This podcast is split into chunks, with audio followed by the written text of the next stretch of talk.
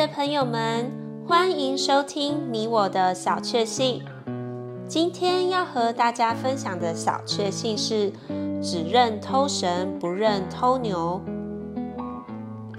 某地教会有一周的聚会，圣灵做工，结果受感蒙恩的人为数不少。听众之中有一个生活穷苦的小偷，愿意悔改，信靠耶稣。会后，他跑到台前，要求传道人替他祷告，自己也在神前认罪说：“主啊，我是一个大罪人。”不该偷了人家的牛角子，求主赦免。祷告完了，心中还是不得平安。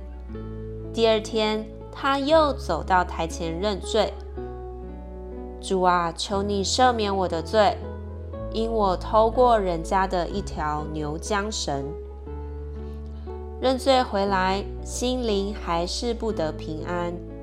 第三天会后。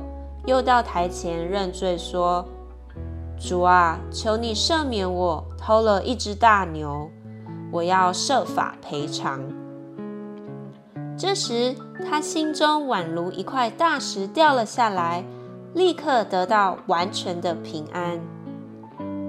事实的经过是这样：一天夜里，他趁人家不备。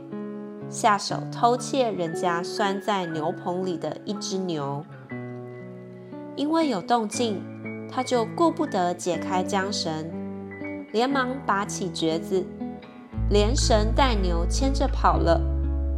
当他听福音时，圣灵责备他，但他只在神面前承认偷了橛子、缰绳。